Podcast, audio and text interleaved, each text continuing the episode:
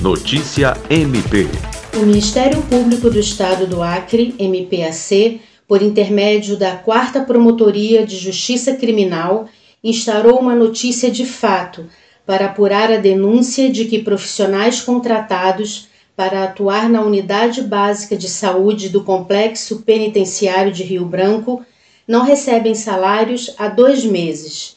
e foram orientados a suspender a prestação de serviços a partir desta segunda-feira 29. No entanto, conforme a denúncia que chegou ao MPAC, os pagamentos não foram realizados, pois os recursos financeiros oriundos de convênio com o Ministério da Saúde não teriam sido repassados pela Secretaria de Saúde ao Instituto de Administração Penitenciária, IAPEN. Diante disso, o MPAC encaminhou ofício ao diretor-presidente do IAPEM e ao secretário de Saúde, sugerindo o imediato retorno dos profissionais contratados, visando garantir a continuidade do funcionamento da unidade de saúde e que os gestores empreendam esforços no sentido de efetuar os pagamentos em atraso, tendo em vista tratar-se de serviço de natureza essencial Lucimar Gomes, para a Agência de Notícias do Ministério Público do Estado do Acre.